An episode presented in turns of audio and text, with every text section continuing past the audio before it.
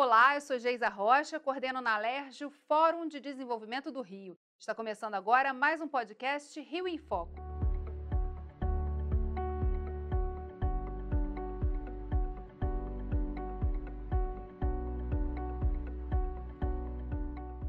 A pandemia impactou diversos setores e na moda isso não foi diferente. Em todo o mundo, eventos que já faziam parte do calendário das cidades foram totalmente reformulados. E o Veste Rio, que acontece no Rio de Janeiro, também. Em sua nona edição, em 2020, o Veste Rio passou a ser virtual, trazendo como temas os novos desafios da moda e as oportunidades para que empresas e marcas possam se manter no mercado. No episódio de hoje, eu converso com a diretora de conteúdo da Vogue, Paula Merlo, para falar sobre o processo de readaptação nesse momento de pandemia, as estratégias para superar essa crise e as novidades da programação desse ano. Oi, Paula. Oi, tudo bom? Como é que foi essa mudança né, do Veste Rio? Um evento que acontecia em duas edições aqui no Rio de Janeiro e que agora passou para o mundo virtual. Quais foram os principais desafios que vocês enfrentaram aí para esse novo normal?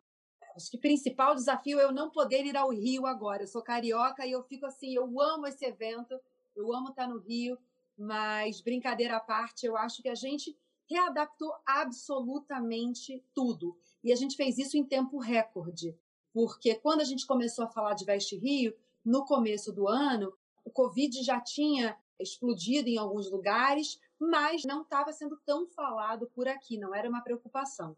Então a gente teve que readaptar absolutamente tudo e fazer essa plataforma ser 100% digital. Então, é isso, nos reinventando para poder vender e fazer economia girar. E como está prevista essa programação? Já começou, foi agora em julho, né? Já tem uma série de encontros online que as pessoas podem acompanhar pelo site. Mas como vocês pensaram essa programação, né? E de que maneira também esse evento acabou sendo estendido, né? Sim, a gente tem né, o Veste Rio né, físico é, no Pier Mauá, a gente tem as marcas que apresentam as suas coleções para as compradoras então tá todo mundo lá fisicamente, a roupa para você pegar. Então a gente fez as apresentações todas online. Foram 29 marcas que a gente trouxe para essas apresentações online. Então, tanto as experts em moda da Vogue como da revista Ela estavam batendo um papo com os estilistas e os designers e apresentando essa coleção. Então, teve gente que apresentou vídeo, teve gente que né, vestiu a roupa, vestiu a camisa literalmente, designer que colocou o brinco em si mesma.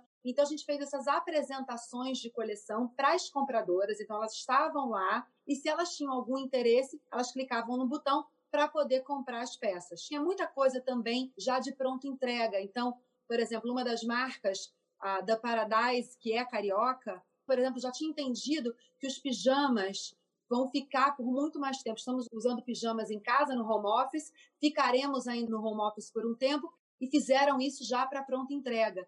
Então, no Veste Rio, por exemplo, presencial, na Marina da Glória, a gente não tinha pronta entrega exatamente. Então, conseguimos fazer isso também através das apresentações digitais. E a gente teve nessa readaptação as mentorias, que são muito importantes, em que a gente conseguiu trazer experts em assuntos variados para dar aulas, mentorias para pessoas já do mercado da moda além de toques que a gente trouxe, por exemplo, o Paulo Borges foi aberto ao público. Quem se interessa por moda pode acompanhar um papo da Daniela Falcão, CEO das edições Globo Condenaste, falando com Paulo Borges do São Paulo Fashion Week sobre o futuro dos desfiles de moda. Então, é toda uma readaptação e tem o outlet, não é mesmo? Que todo mundo que gosta. Era, que é também justamente a possibilidade do público em geral interagir com o evento, né? E era um ponto alto do evento. Como é que como é que ele funcionou? Está funcionando, na verdade, virtualmente? O outlet ele vai funcionar, ele ainda não está no ar, mas a gente vai fazer uma curadoria, tanto Vogue quanto Revista Ela, que era uma coisa que não existia, por exemplo, no físico, né? A gente faz uma curadoria, coloca numa abinha no site do Veste Rio.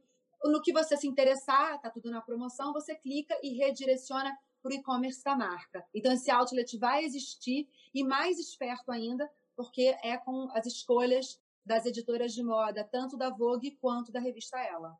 E essa tendência, vocês já apresentavam o Veste Rio como sendo uma plataforma é, né, de lançamento de moda, que acabou se consolidando, né? Muitas dessas tecnologias que a gente falava muito distantes, mas que a moda já experimentava, a gente tem aqui no Rio de Janeiro o Senai C-Ticket com toda essa modernidade, né? Fazer uma indústria 3D. É, Exatamente. Então, assim, isso estava no Rio de Janeiro, mas não estava tão perto assim. E com o Veste Rio, com a pandemia, esse desafio se, se consolidou, né? Quer dizer, a gente está experimentando experimentando mais, estar virtualmente em mais lugares. Como, na sua percepção e no retorno que vocês têm também do público, tem surgido é, essa reação? Quer dizer, é, qual é o feedback que vocês estão recebendo né, do público que consome moda e também do que produz moda?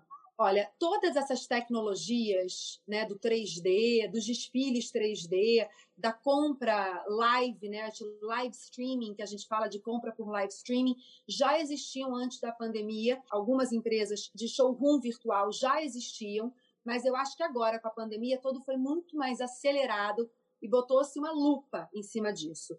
Então, a gente conseguiu trazer essa tecnologia para a gente. Então, por exemplo, o showroom virtual estou aqui conversando com você, é, tua blusa está à venda, eu gostei, eu clico nela, clico em você, direciona para esse site, né, para você poder fazer a compra do seu blazer, por exemplo. Então, isso já existia, mas acelerou o nosso uso. A gente não usava tanto isso, e nem as marcas de moda, por exemplo. Ontem eu estava lendo que algumas marcas de moda já estão vendendo desta maneira. A gente faz uma live, bate um papo aqui, você clica na minha blusa e vai comprá-la no site deles ao mesmo tempo que você me escuta falar.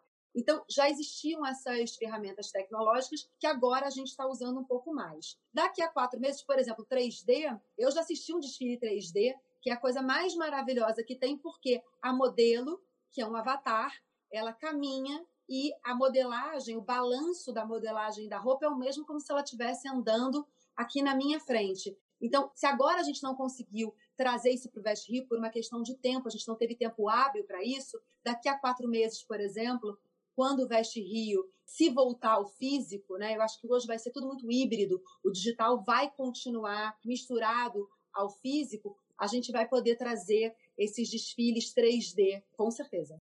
Paula, eu queria que você falasse um pouquinho para a gente sobre essa temática da sustentabilidade, né? Que veio muito forte e, e repensar o que, que a gente veste, o que, que a gente calça, é, no momento que as pessoas tiveram também que ficar isoladas socialmente. Como é que tem sido a abordagem dessa temática também nessa plataforma do Veste Rio? É, eu acho que essa é um tema, sustentabilidade é um tema que a moda já vem se preocupando, né? Acho que talvez não tão depressa e não tão rapidamente como deveríamos, porque a moda contribui muito, polui muito, né? contribui muito para, é, enfim, o fim da natureza. E a gente, obviamente, sabe que temos responsabilidades. Então, esse é um tema que a gente vem falando muito e cada vez mais preocupado com isso. A Vogue, por exemplo, a gente tem uma editora contribuinte de sustentabilidade, isso é muito importante para a gente. É um dos valores da Vogue também. E acho que temos conversado muito todos sobre isso, assim, não é só se eu compro demais. Para que que você tem tudo isso? Você precisa de tudo isso? E quem tem feito as suas roupas? Você sabe da onde? Quem fez a sua roupa? Então, eu acho que cada vez mais a gente está consciente. Isso vem antes da pandemia. Com a pandemia, de novo, é uma lupa em cima do consumo. Será que eu preciso de tudo isso? A pessoa ganha o certo, né, o justo para isso. Então, é um tema que a gente vem falando. E eu acho que quando Veste Rio vira digital, a gente cuida um pouco da sustentabilidade nesse caso, porque a gente traz muitas compradoras, mais ou menos 300 do Brasil inteiro. Então, você imagina que todas essas mulheres entram dentro de um carro, pegam um avião, entram dentro de outro carro, vão para o hotel. Então, imagina, olha a pegada de carbono, né?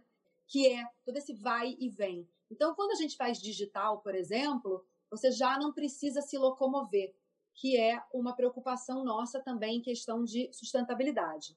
Então, tem essa parte também. E temos também, obviamente, marcas no nosso, as apresentações, né, o nosso showroom virtual, a gente conta com marcas que são sustentáveis. E na nossa mentoria, as marcas que não são sustentáveis, por exemplo, podem aprender como iniciar um comportamento mais sustentável. Então, a Fernanda Simon, que é a editora de sustentabilidade contribuinte da Vogue, deu essa aula para as marcas que se interessaram de como começarem a ser um pouco mais sustentáveis. Parece um bicho de sete cabeças, mas não é. é possível e todo mundo pode começar. Esse impacto, né? Você falou do deslocamento das compradoras, por exemplo. Teve mais procura por conta também das pessoas poderem acessar isso online? E, houve algum impacto na, nas vendas? O fato dessa plataforma estar disponível e poder ser acessada de todo canto do mundo? As compradoras que já iam ao Veste Rio, por exemplo, continuam assistindo tudo digitalmente. Mas existe uma mudança de público, porque agora a gente tem alguns papos que são abertos para todas as pessoas. Então, quem gosta de moda está na plataforma do Veste Rio. E isso é muito interessante, porque a gente consegue democratizar esse conteúdo de moda. Então, se nas apresentações, no showroom virtual, é para as compradoras, e muitas compradoras que a gente não levava ao Rio de Janeiro, por exemplo, elas podem assistir digitalmente, talvez porque não podiam ir, talvez porque não queriam, porque era muito longe. Agora a gente tem mais compradoras, a gente tem as que a gente já tinha, mais compradoras, e a gente democratizou o conteúdo fazendo esses papos abertos. O Rio é lançador de tendência natural, né? A gente gera interesse não só para dentro do Brasil, mas para o mundo. E como é que tem sido é, a possibilidade também de deixar essa plataforma à disposição do mundo e da interação que isso pode trazer. Eu queria que você falasse um pouquinho dessa perspectiva. Gerou muito interesse o fato de vocês terem passado para o mundo digital? Olha, como eu falei antes, eu sou carioca, eu tenho muito orgulho do Rio de Janeiro. O Rio de Janeiro lança tendências desde sempre, é porta-voz desse país, da nossa cultura, do nosso DNA. O Rio de Janeiro sempre gera interesse. Aquilo que é feito, que é usado no Rio de Janeiro, vira moda no planeta. Então, eu acho que o interesse sempre existe. A gente tem no interior do Rio de Janeiro, né, fazendo um artesanato maravilhoso, os biquínis, o beachwear, como a gente fala. Então, tudo aquilo que acontece no Rio de Janeiro é interessante para a moda. Então, com certeza, há muito interesse no que é feito no Rio de Janeiro e o que a gente coloca na nossa plataforma do Veste Rio. E nesse momento de pandemia, Paula, qual tem sido a principal preocupação assim do desenho desse conteúdo está disponível na plataforma? Vocês estão mais tempo no ar, né? Quer dizer, uhum. é, muito mais dias disponíveis para além do que era o evento presencial e debatendo uma série de temáticas aí que desafiam a moda e desafiam a própria forma da gente ver o mundo. Como é que tem sido essa curadoria de conteúdo e a busca por tornar esse tema interessante num momento tão duro e tão complicado assim que a gente atravessa? O propósito do Veste Rio é, sem dúvida, dar visibilidade a pequenas e grandes marcas da moda. Né? A moda é muito importante para a economia, é uma das bases da economia brasileira, emprega mais ou menos 8 milhões de pessoas, direta e indiretamente, sendo que 75% dessa mão de obra é feminina, então são muitas mulheres trabalhando. Então, a ideia é sempre dar força para as pequenas e grandes marcas. Então, o que a gente fez aqui, além dos novos talentos, que a gente sempre apresenta novos talentos, novas marcas para o público e apoia editorialmente tanto a, a, revista Ela quanto a Vogue, a gente coloca nas nossas pautas, a gente abraça como um todo. Esse ano a gente teve as mentorias. Educação é muito importante para essa plataforma. Educar é muito importante. Então a gente trouxe essas mentorias justamente para dar um apoio, inclusive, para o lojista e para o designer que quer entender o que ele vai fazer ainda que a pandemia continue depois. Então, por exemplo, a gente trouxe a mentoria de novas oportunidades, experiências no varejo, com lições da pandemia, a Camila Salek que fez. A gente tem o André Carvalhal falando sobre tendências de comportamento do consumidor, o que o consumidor quer agora. Tem também a tendência do resale, né, do aluguel, são as novas maneiras de consumir, até isso mudou, os nossos interesses mudaram, é, aonde a gente vai gastar dinheiro de maneira sustentável. Então, a Bel Braga da Bobex falando. E a gente tem uma ótima mentoria também de tendências de conteúdo digital para você poder vender mais. Então, já que muitas pessoas ainda não estão com coragem de ir aos shoppings ou sair para as ruas para comprar, como é que a sua marca vai me deixar surpresa, encantada para eu poder te comprar online? E a Renata Branches que vai falar sobre isso. Então, a gente está educando também esses lojistas e os varejistas, enfim, para poderem vender durante a pandemia e pós. Na edição passada, em 2019, mais de 25 mil pessoas passaram pelo Veste Rio e cerca de 70 marcas estiveram presentes no evento. É, a gente falou aqui nos blocos anteriores de quanto estar no online permite que muito mais pessoas possam interagir com essas plataformas. Mas a gente viu também, nessa questão da pandemia, o fato das lojas se fecharem, dos shoppings estarem fechados, as pessoas terem medo né, de circular, é, o quanto que isso impactou também no mercado da moda, né? E, e principalmente na sobrevivência pós-pandemia.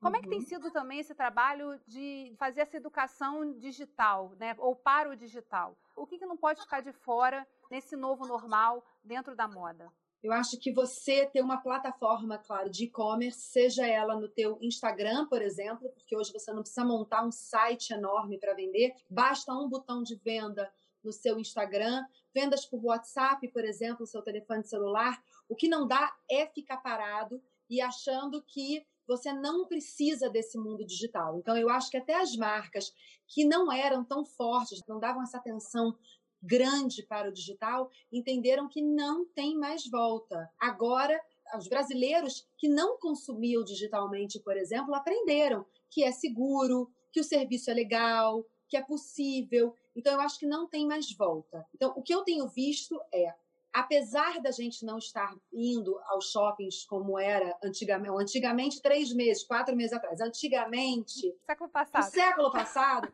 ainda é muito importante esse engajamento. Então, eu vejo, por exemplo, as vendedoras ainda falando via WhatsApp, não tem esse olho no olho exatamente do físico, mas tem, por exemplo, nos calls de Zoom. Então, as pessoas continuam vendendo, usando outras ferramentas digitais para continuar vendendo. E é engraçado, porque a gente fez uma matéria sobre isso esses dias na Vogue, no digital da Vogue, como as marcas, né, as lojas locais vão ganhar mais importância. A tua loja do bairro, você vai dar mais importância naquele vendedor que te conhece pelo nome, que sabe seus gostos, que sabe quem é o nome da sua filha, porque esse engajamento, nem que não seja só para vender, mas essa troca é muito valiosa.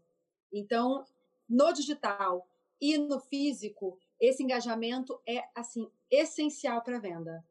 E em relação aos influenciadores digitais, isso já estava consolidado, acho que no mercado da moda, cada vez mais é, são pessoas né, que trazem no que vestem, no que falam. Há um investimento muito grande nisso, mas agora também há todo um cuidado nesse conteúdo que é apresentado, até porque a gente está passando por um momento muito sensível, né? E eu acho que as reações também têm sido bastante intensas na rede social em relação a, aos posicionamentos, às decisões mal tomadas, né?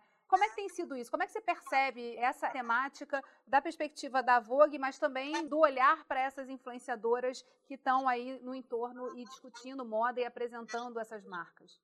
Bom, ninguém nunca passou por uma pandemia como essa, então a gente, nós todos estamos aprendendo meio que juntos o que é possível, o que não é possível. Então, o que eu acho, muitas influenciadoras estão fazendo muito bem. Um, elas aprenderam que tem que ser muito mais criativo para fazer tanta foto na sua casa, do look do dia, ou para fazer conteúdo. É mais fácil você ter um fotógrafo na porta da sua casa. Agora, você fazer na sua casa, haja criatividade. Então, eu acho que tem nos dado oportunidade, tanto os influenciadoras como as publicações de moda, de sermos mais criativos, de colaborarmos mais uns com os outros.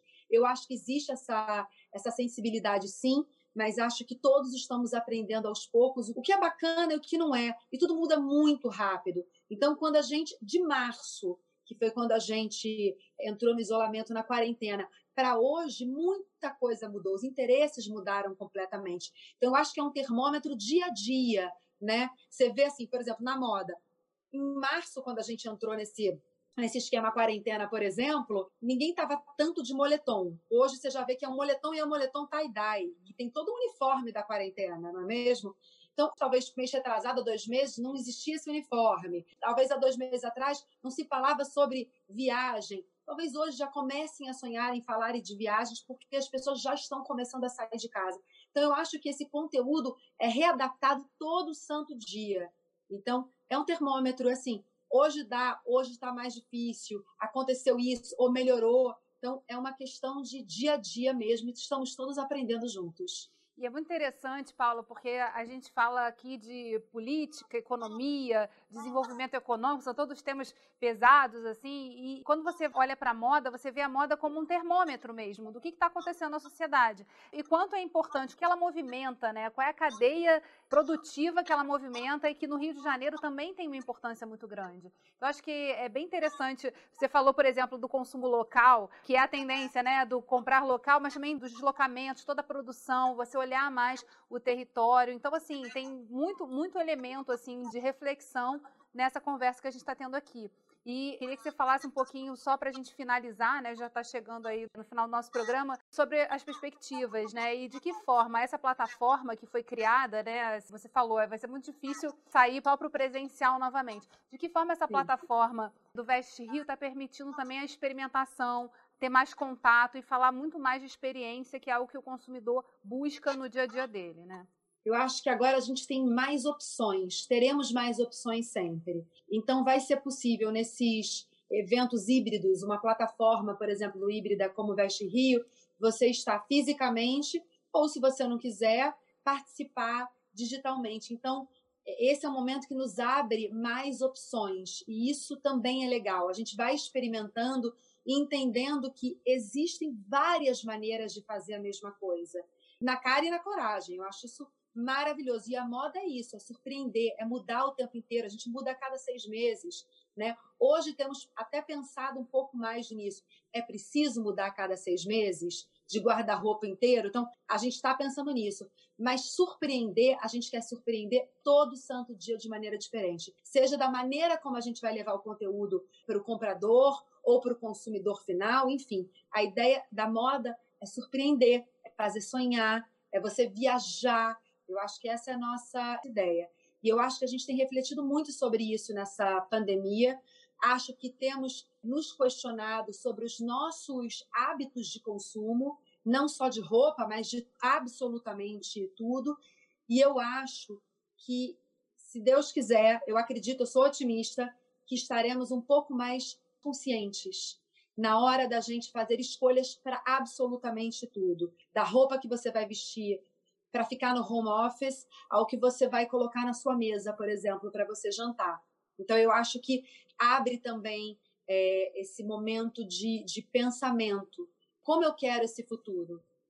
É, eu brinquei aqui que a gente fala do século passado, né? Três meses atrás, porque é, muitos analistas já dizem que a gente finalmente entrou no século XXI com a pandemia, né? De forma Sim. dolorosa, desafiadora, mas assim muito interessante poder ver que assim na moda esse processo de reinvenção permitiu que muito mais pessoas pudessem interagir com o Veste Rio, né? Que já está no calendário, enfim, que é super bacana. Com o Veste Rio, não só de interação com o Veste Rio, mas com a moda em si. A gente acabou de sair da semana de alta costura, por exemplo, de Paris, que foi semana passada semana retrasada, quando que todo mundo poderia entrar num desfile de alta costura ao vivo?